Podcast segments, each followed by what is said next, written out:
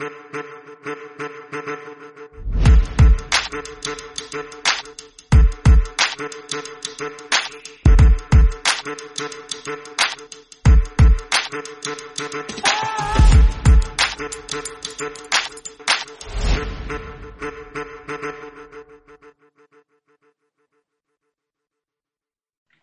hola, hola, buenos días, buenas tardes, buenas noches, ¿cómo están? Me presento, mi nombre es Juan Urzagasti, sean bienvenidos a un nuevo programa de Curiosos del Mate.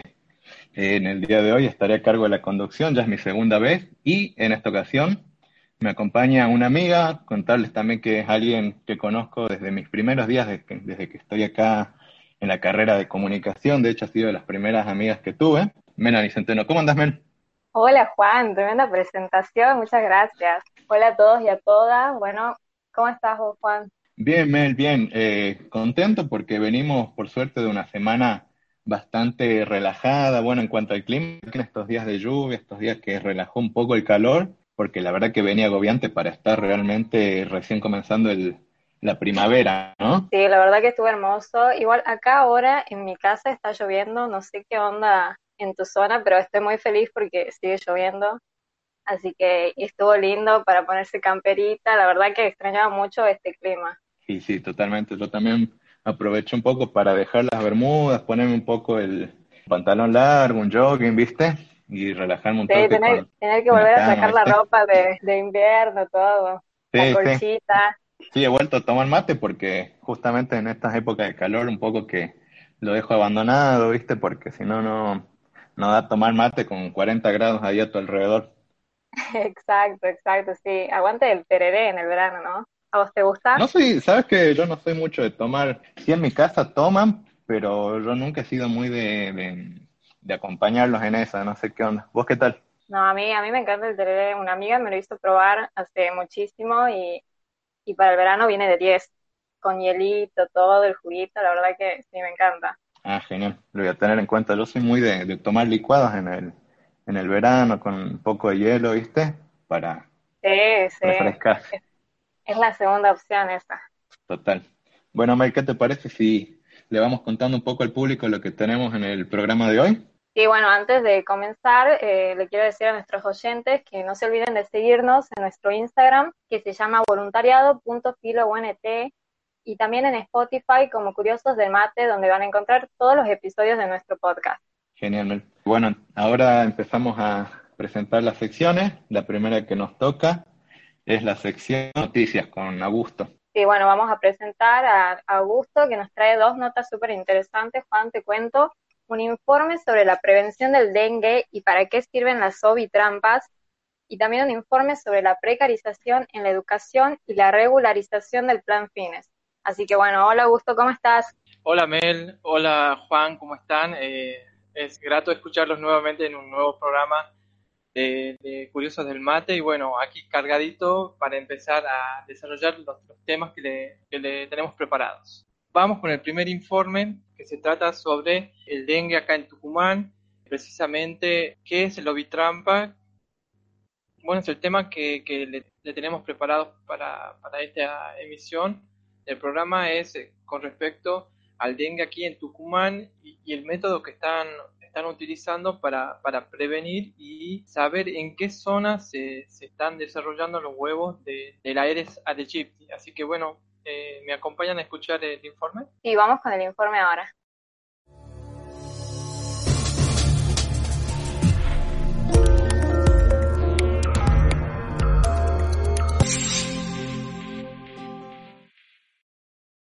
Dengue en Tucumán. ¿Para qué sirven las ovitrampas y por cuánto tiempo se las debe tener? Desde abril se lleva a cabo un proyecto de vigilancia entomológica que busca controlar la población del mosquito Aedes aegypti en diferentes zonas de la provincia. La Dirección General de Salud Ambiental a cargo de Julieta Migliavaca se presentó en el barrio Nicolás Avellaneda de Yerbabuena para la recolección semanal de las ovitrampas colocadas. El proyecto se realiza de forma conjunta con entomólogas de la Facultad de Ciencias Naturales de la Universidad Nacional de Tucumán, quienes acompañan en el reconocimiento de los huevos. Migliavaca explicó, las ovitrampas son frascos que colocamos en distintos lugares de viviendas. Las tenemos ubicadas en distintos barrios de San Miguel de Tucumán, Yerbabuena, Lules, Las Talitas y la semana que viene colocaremos en Tafí Viejo. La postura de huevos sirve como un sistema de alarma ya que la cantidad de huevos que se encuentran en la sobitrampa permite tener una idea de la actividad del mosquito en la zona. En ese caso se planifica estrategias para activar acciones que permitan controlar la población de la Aedes. Ayer se retiraron las sobitrampas de la zona de Plaza Vieja en Yerbabuena y fue la primera vez que se detectó presencia de huevos de Aedes aegypti, con lo cual vamos a realizar operativos esta semana de descacharreo y control focal para tratar de bajar la cantidad de mosquitos, aclaró Migliavaca. Por su parte, Leandro Medina, de la Dirección General de Salud Ambiental, explicó dónde se ubican las ovitrampas en los domicilios. Se colocan en la propiedad de una familia que nos colabora. Venimos todos los martes o miércoles, realizamos el intercambio de las ovitrampas. Estas deben mantenerse durante siete días y se ponen de a tres frascos siempre en el mismo lugar. Deben ser áreas sombreadas, frescas, por ejemplo, abajo de la mesada, en algún rincón de la casa, en el exterior, tratando siempre que estén resguardados, detalló. Una vez que se las retira, se las envía al Instituto Miguelillo, donde las biólogas retiran el papel misionero que está en el interior de la ovitrampa y evalúan si hubo postura de huevos de Aedes aegyptis. Asimismo, Gabriela Quintana, del, del, Instituto Superior de Entomología de la Facultad de Ciencias Naturales de la UNT, detalló las acciones que se realizarán en los casos donde se detecten los huevos de Aedes. Una de las estrategias que vamos a abordar en estos sitios positivos que se empiezan a aparecer son las de capacitación, revisión del área tanto de la casa como de las casas aledañas, también la gente debería hacer revisiones periódicas en sus casas para mitigar lo máximo posible la presencia de huevos en esta nueva temporada que inicia, agregó. Por último, Juan Manuel, vecino del barrio Nicolás Avellaneda, donde se colocaron las ovitrampas, contó, en esta zona del barrio hubo muchos casos de dengue, entonces estamos todos cooperando para controlar al mosquito.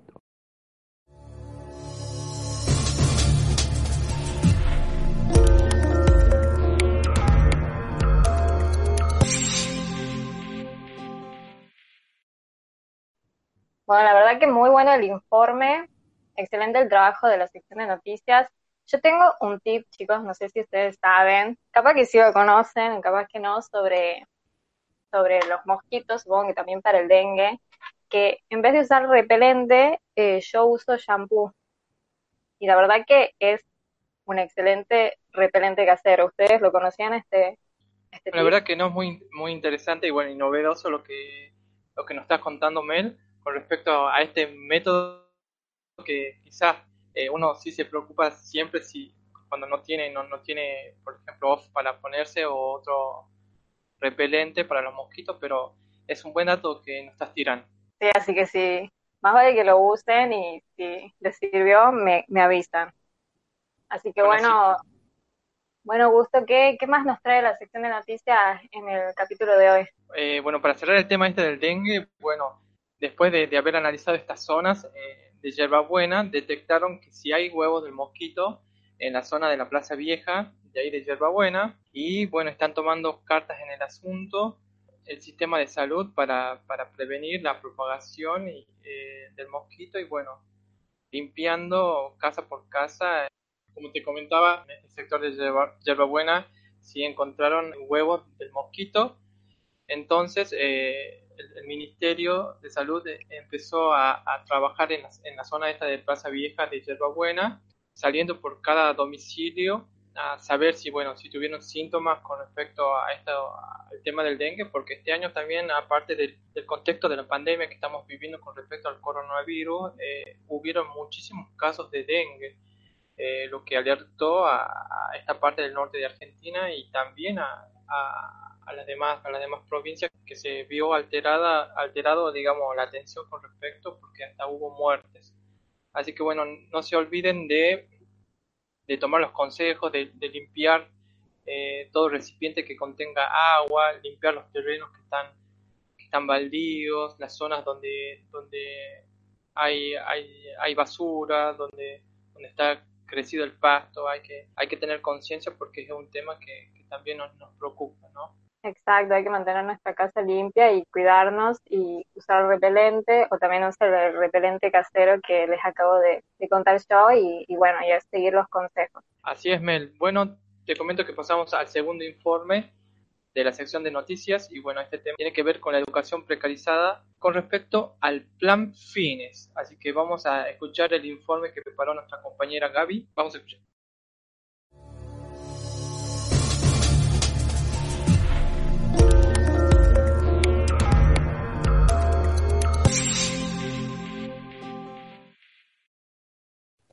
Educación precarizada Plan Fines. El Plan Fines surge en el 2008.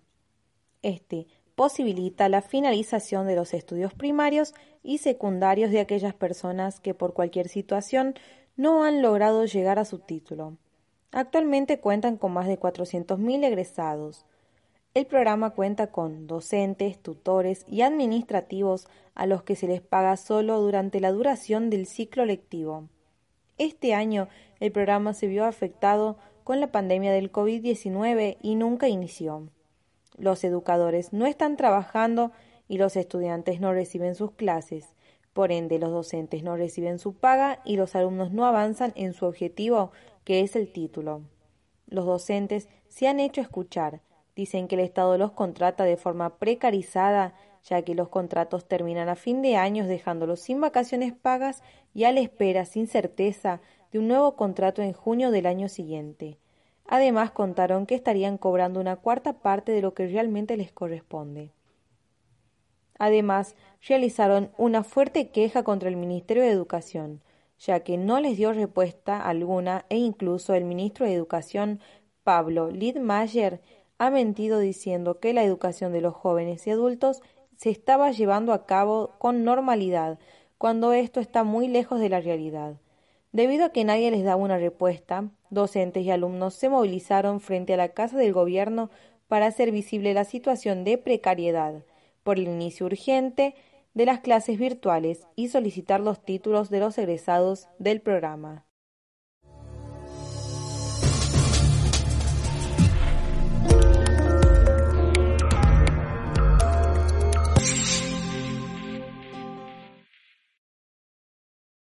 Bueno, súper interesante los dos informes que nos trajo nuestro compañero Augusto. Así es, Mel. Es muy interesante este tema que, está como desaparecido y bueno, son muy pocos escuchados los, profesores, así que bueno, como decían en el informe, esta semana pasada los profesores se hicieron escuchar sus voces frente a la Casa de Gobierno, eh, donde eh, hicieron hacer visible la situación de precariedad que están teniendo con respecto a este trabajo que si bien digamos afectan a afectan a ellos mismos, educadores también a, los que no, no están recibiendo la educación y no, no pueden recibirse ni tener los títulos programa, ¿no? Claro, y bueno, siempre hay que estar, siempre hay que apoyar a la lucha docente. Y bueno, ¿tenés algo más para, para contarnos? Así es, eh, Mel, eh, hay, que, hay que hacer visible este, este, esta precariedad que están sufriendo los, los, profesores, como las personas que están recibiendo este tipo de educación para poder finalizar sus estudios y, obtener sus títulos, ¿no? Porque si bien existe una gran mayoría de personas no tienen terminado el secundario y que es importante para cualquier situación laboral, ¿no? Así que bueno, eh, quiero saludar al equipo de noticias, a, a, Gaby, a Majo, a Janet y a María Elena, un gran equipo de noticias, eh, un gusto trabajar con ellas, eh, son muy profesionales y bueno, hay equipo de noticias para hablar.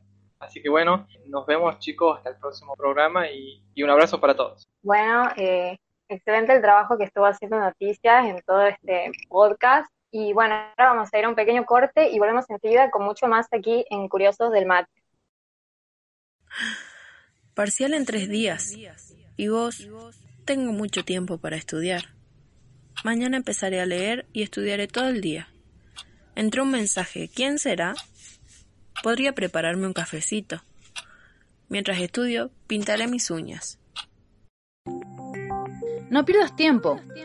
Cuando postergamos vamos sufriendo una serie de consecuencias internas que a veces suele ser una pequeña irritación y conforme pasa el tiempo y más retrasamos las tareas, más irritables y enfadados nos ponemos con nosotros mismos. Si lo difícil es empezar, entonces Establece plazos realistas y fáciles de asumir. Fija tu atención en la tarea. Organiza el tiempo en intervalos cortos, incluyendo minutos de descanso. Concéntrate evitando interrupciones. Disciplina mata postergación.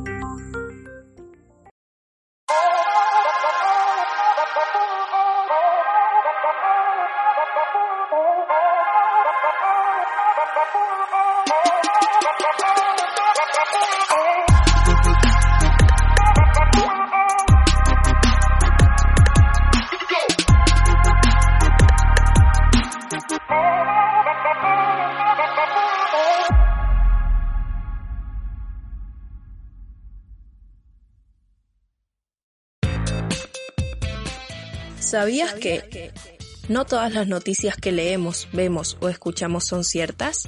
Las fake news o noticias falsas son cada vez más frecuentes y circulan cada vez más. Estas están construidas estratégicamente para desinformarnos a través de información que apela a nuestras emociones o a creencias a las que somos afines. Te pasamos unos tips para poder reconocerlas. No compartas información que no esté bajo una firma autorizada. Chequea la fuente de la noticia, foto o audio. No creas todo lo que ves, escuchas o lees. No te confíes de los títulos. Tómate el tiempo para leer toda la noticia. Seamos responsables. Ayudémonos entre todos a estar mejor informados.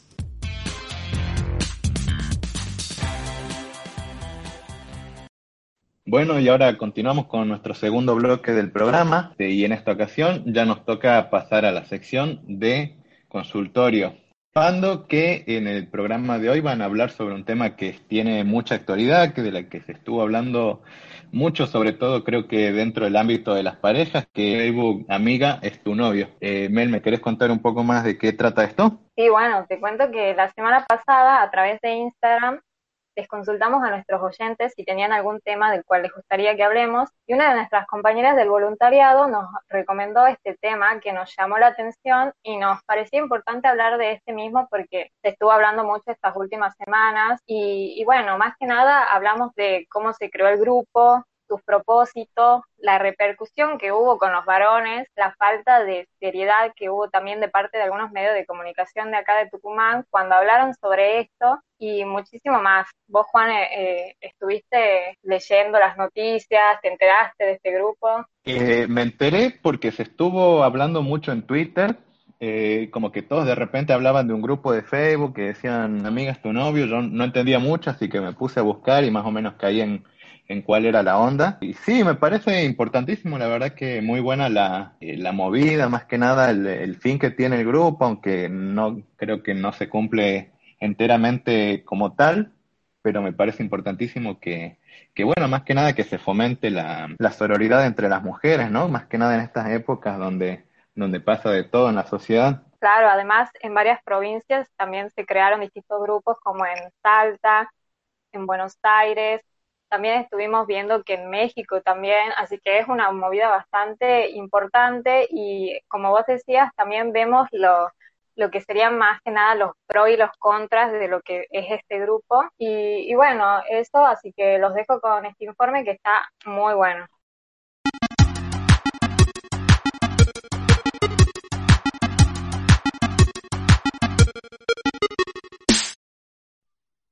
Hola a todos, mi nombre es Ana y en esta oportunidad me acompañan mis compañeras Melanie, Has, Vero y Leo. Hola chicas, ¿cómo les va? Hola. ¿Cómo andan? ¿Todo bien? Todo bien, Hola, por suerte, ¿cómo están?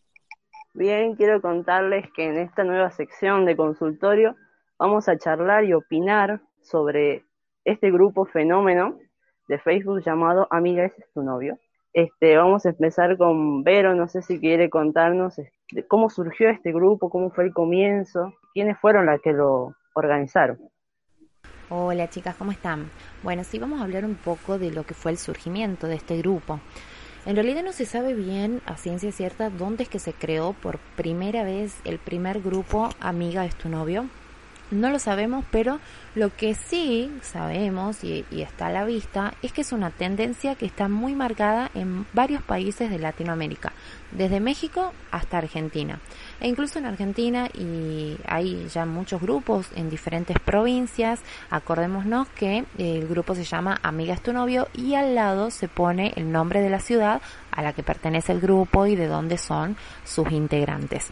Bueno, el objetivo central de este grupo se considera que es poder alertarnos entre las mujeres sobre aquellos hombres que son infieles o que están en pareja y aún así se acercan a nosotras a querer seducirnos o querer conquistarnos o nos escriben, nos comentan las fotos, con la idea de, de cuidar a esa compañera que puede estar sufriendo en el momento de enterarse que su pareja es infiel. La idea también es poder eh, en esto de, la empatía y de la sororidad, poder concientizarnos entre nosotras que hoy por hoy ya no está bueno esto de intervenir en vínculos amorosos que no nos corresponden. Y bueno, tiene toda esta lógica, como dije recién, de la sororidad y la empatía. Pero ¿qué pasó? A ver, en el grupo eh, específicamente que se creó acá en Tucumán, que se creó el sábado 10 de octubre y en pocas horas tuvo eh, mucha repercusión, muchos participantes. Luego, bueno, porque en un principio fue un grupo público y luego se cerró un grupo privado, lo que pasó acá es que las bases, eh, las reglas del grupo no estaban sentadas, no estaban bien marcadas y se empezó a, desvirtuar un poco, cayendo en esto de la burla, en esto de, burlarse, ¿no? De, incluso entre mujeres, ah, hubo, se filtraron algunos varones a querer opinar al respecto. Bueno, ya más adelante les contarán las chicas qué pasó con los varones en relación a este grupo. Pero bueno, la idea central del grupo eh, sería esta, de, cuidarnos entre nosotras. Bueno, y esto también tiene una lógica que podríamos discutir, ¿no? Que es nuevamente caer en esto del mandato social de la mujer como cuidadora y restarle un poco de responsabilidad a los hombres, pero bueno, es algo que podríamos discutir más adelante. Bueno, Jas, vos por tu lado, ¿qué nos podrías contar de este, de este grupo de varones? Se podría decir porque no son hombres, los que hicieron este grupo en paralelo al de las chicas. Bueno, chicas, miren, les cuento. De esta idea surge otro grupo, como vos decías, pero organizado por hombres. Este grupo surge con intenciones totalmente opuestas. Primero surgen dos grupos en realidad. Uno, y sin mucho éxito, que se arma en Facebook, pero con la intención de hacer la misma pregunta. ¿Es tu novia? Em, pero bueno, fue considerado sin éxito porque los primeros días no se logró que el grupo figure en privado. Entonces muchas mujeres podían ingresar y la idea fracasa. Lo que no se sabe es si en paralelo a esto o después se arma otro grupo, pero esta vez vía WhatsApp, en donde cada integrante del grupo compartía fotos íntimas de diferentes mujeres como si fuera una especie de juego de intercambio de cartas, decía yo. Este punto es el que más que nada ha sido preocupante porque, bueno, ya de esto veníamos hablando en el consultorio anterior, y es los peligros que implica enviar este tipo de contenidos a las personas equivocadas. Entonces, de paso, quería aprovechar como para recordarles que toda la información sobre cómo hacer las denuncias correspondientes y frenar la circulación de este tipo de contenidos está en el capítulo 10 de Curiosos del Mate, por si quieren volver a, escucharlo. Eh, con respecto a esto, fue lo más preocupante, pero hubo otro tema también, y es que esta situación se da a conocer a partir de las redes sociales, de que se hace viral la situación de que hay grupos de hombres que están compartiendo este tipo de imágenes, pero no se dio a conocer la noticia en los que podríamos llamar los medios tradicionales. No sé si Mel nos quiere contar un poco de cómo fue el tratamiento de los medios sobre este tema. Y bueno, hola chicas, les cuento que hubo una pequeña repercusión en los medios de comunicación sobre lo que es este grupo, pero al leer las notas y las publicaciones de estos mismos, lo primero que noté es que se hablaba de una cacería de hombres infieles y no se visibilizó casi nada, que creo yo que es el tema más importante de toda esta noticia, que es lo que estábamos hablando recién sobre la venganza de estos chicos al hacer un grupo de varones y difundir las fotos íntimas de mujeres. con esto podemos ver que los medios no hablaron correctamente sobre este tema, o sea, básicamente se lo tomaron como un chiste. Hasta claro, fue muy por arriba, digamos, tocaron el tema. Claro, hasta algunas publicaciones usaron memes como imagen para dar la noticia. Y esto, la verdad que es malísimo porque es como que están avalando que mucha gente piense cualquier cosa y salgan con lo de, ay, estas feministas que son tóxicas, que ellas mismas se lo buscan y todo este tipo de comentarios innecesarios que uno tiene que leer. Además del hecho de que no están visibilizando bien la violencia digital que hubo y que es un tema importante en estos últimos tiempos, ya que, como veíamos anteriormente, se incrementó muchísimo desde el comienzo de la cuarentena. Algo más que agregar es que, bueno, sí hubo una respuesta por parte de la policía de Tucumán en acercar información necesaria para que se puedan hacer denuncias en caso, bueno, de que se difundan las imágenes. Algo que quizás no era conocido, que nosotros tocamos ese tema, hablamos sobre qué es lo que se podía hacer, pero realmente sigue siendo un tema del que muchas personas no conocen todavía. Eso es algo a destacar, pero bueno, como les decía, todo fue por redes. Me parece muy interesante todo lo que están contando, chicas, este, este hecho de que no se, no se tome tan en serio las denuncias, por así decirlo, de, de estas chicas y que por otro lado los hombres se burlen de, de por ahí esta solidaridad que tienen entre todas las chicas, eh, me parecería, me parece muy malísimo. Leo, a vos, ¿qué te, ¿qué te pareció? ¿Qué opinión tenés sobre las repercusiones de este grupo? Y bueno, para mí está, a mí, digamos, hay muchas cosas que me parecen como de doble filo, eh, hay muchas cosas que, que por ahí pueden prestarse a confusiones o pueden estar cargadas de malintenciones, pero por otro lado, también veo, digamos, que, eh, por ejemplo, cuando surgió todo este problema con el grupo de, los varones y que también tuvieron como que cambiar eh, el cambiar la función, digamos, del grupo de mujeres, he visto que lo han empezado a utilizar para otras cosas, por ejemplo, cuando fue hace poco eh, una concentración por el Ni Una Menos, digamos, para pedir justicia por Abigail, eh, estuvo bastante bueno porque las chicas se estaban organizando en ese grupo para ir, para, para tomar taxi juntas o también se pasaban como asesoramientos por si alguna es víctima también de, de, que publiquen, digamos, sus fotos íntimas. Eh, claro, dándose apoyo mutuamente. Totalmente. Entonces, Bien. Eh, también está bueno destacar eso, eh, obviamente con, con, mucha responsabilidad y, ver hasta qué punto es ventajoso, pero también me parece que está bueno en los, los, tiempos de pandemia, incluso que estamos como tan separadas, está bueno también poder tener un lugar donde podemos debatir, discutir y también asesorarnos eh, y todas esas cosas, digamos. Eh, para mí está bastante bueno, eh, pero bueno, también sosteniendo que, que todo depende hasta qué punto lo manejen con responsabilidad, digamos, las mujeres, las compañeras, digamos. Bueno, en este punto yo coincido con, con Leo de hay, que hay que cuidarnos eh, y ser responsables también con este tipo de grupos, porque por ahí exhibir eh, abiertamente que un, un, varón está siendo infiel y, y bueno, es también como un golpe muy duro para una mujer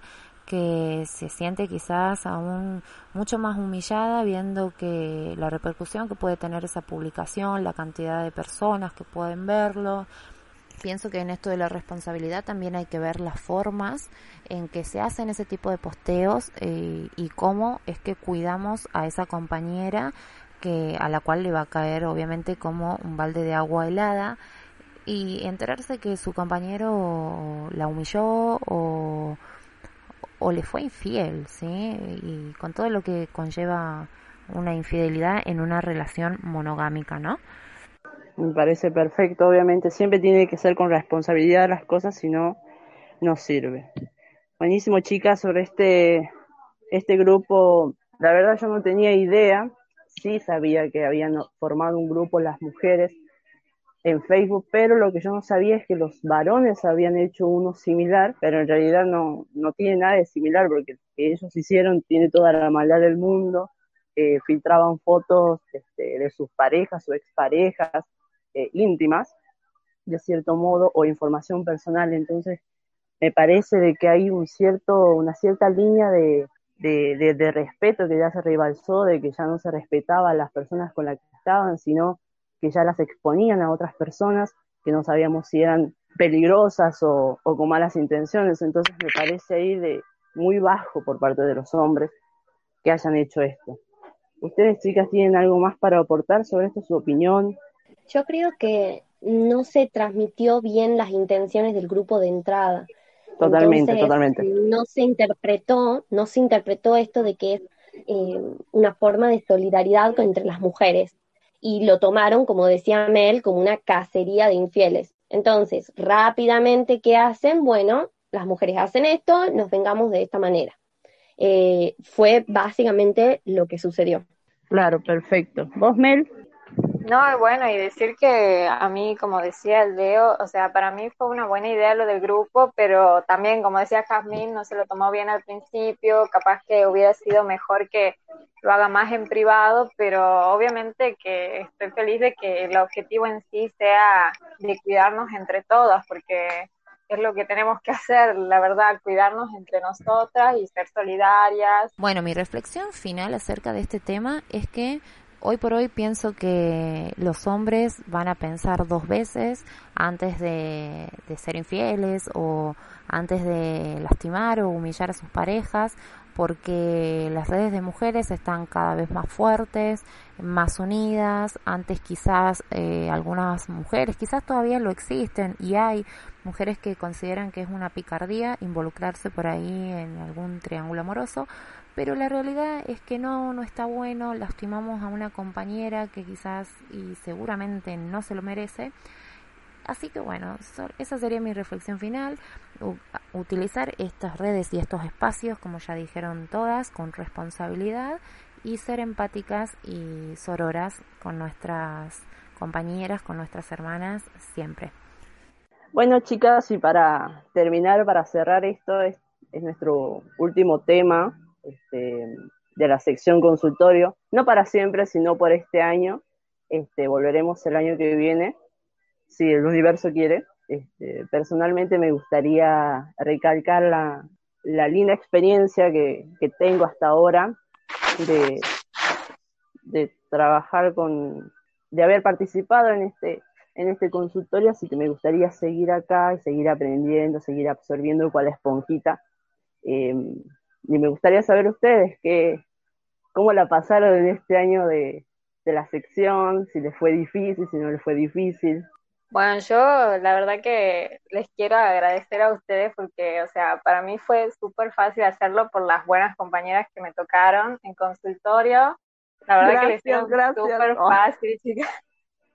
Y también les queremos agradecer a los que nos escuchan, a nuestros oyentes, si les gustó la sección de consultorio y los temas que, que nosotros tocamos, eh, nos pueden contar por nuestra cuenta de Instagram, que es voluntariado.filo.nt, y nos pueden decir cuál fue el tema favorito que, que les gustó y, nada, y agradecerles a ustedes chicas por, por todo el trabajo que han hecho en todo el año y ojalá que podamos volver y ojalá que eh, podamos estar de vuelta nosotras y, y eso.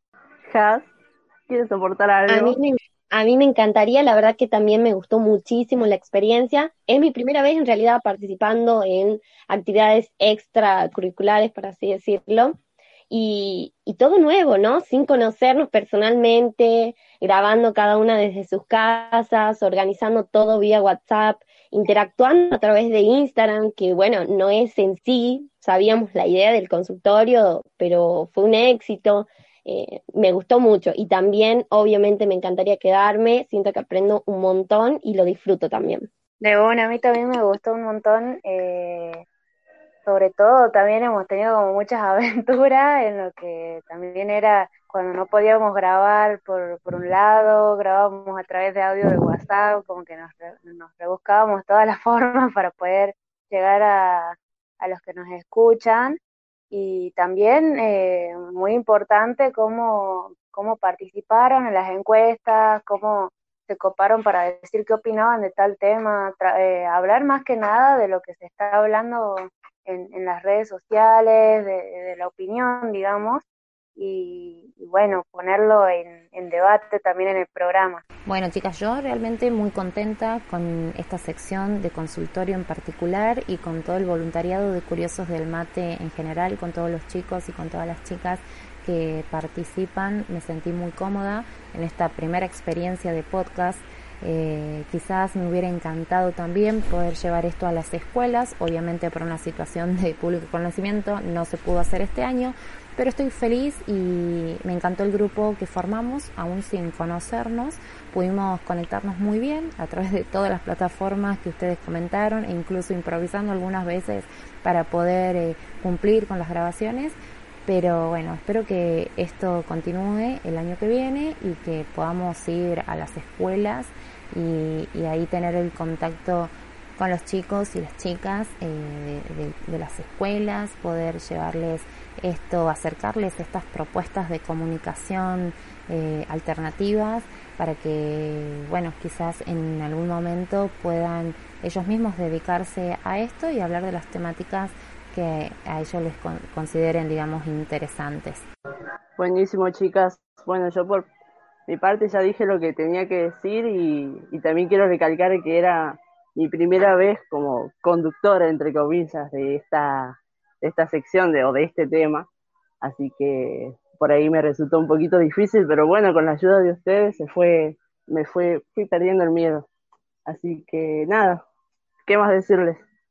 Eh, muchas gracias a nuestros, a los que nos escuchan, sigan ahí, así que ya estaremos volviendo con más temas nuevos para hablar y para charlar y para opinar. Así que nada, chao, chao chicas. Chao, nos vemos. Adiós. Chao.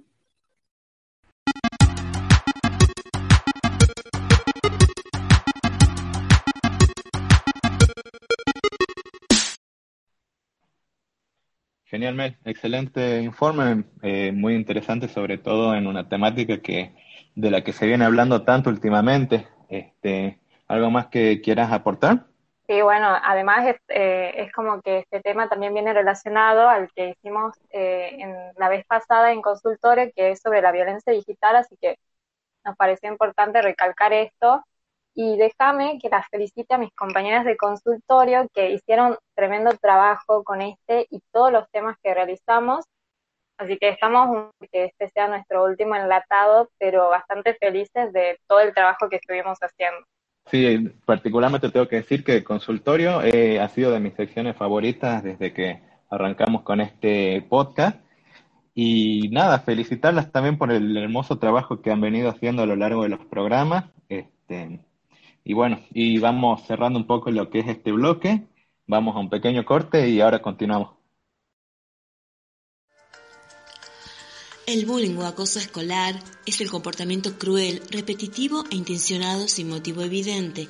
En él intervienen acosadores, acosados y otros sujetos en calidad de testigos o espectadores. Estos espectadores no agreden directamente, pero presencian las burlas y humillaciones. Por tratarse de niños y jóvenes, tanto quienes acosan como quienes son acosados se encuentran en situación de vulnerabilidad y hacia ambos debe dirigirse el rol protector de los adultos.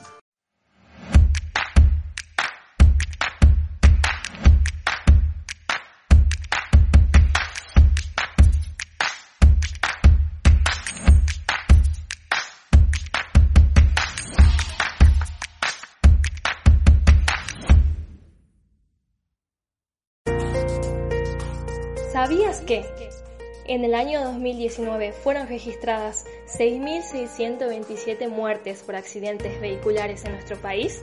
Los accidentes vehiculares son demasiado comunes, ya que las personas no suelen respetar las medidas de prevención y las leyes de tránsito. Te pasamos unos tips para poder evitarlos. No manejes en estado de ebriedad. Siempre usa el cinturón de seguridad o el casco si vas en moto. Presta atención a las normas de tránsito. No cruces los semáforos en rojo. Mira siempre por los espejos retrovisores. No uses el celular mientras manejes.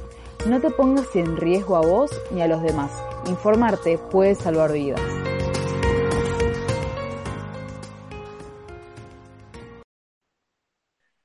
Bueno, volvemos con nuestro tercer y último bloque por el programa de hoy. Mel, ¿nos querés recordar un momento cómo son las redes para contactarnos? Sí, una vez más les recuerdo que tenemos nuestro Instagram que se llama voluntariado.filo.ont, así que vayan ya a seguirnos. Y también no se olviden de suscribirse en Spotify, que nos encuentran como Curiosos del Mate, y ahí van a encontrar este y todos nuestros capítulos anteriores. Es importante que nos sigan en las redes, sobre todo por la interacción que tenemos con con el público para saber qué, qué cosas le gustaron, qué cosas no y qué temas nos pueden sugerir para futuros programas. Pero llegó el momento de ponernos un poco tristes, eh, como venían anticipando antes Augusto y Mel.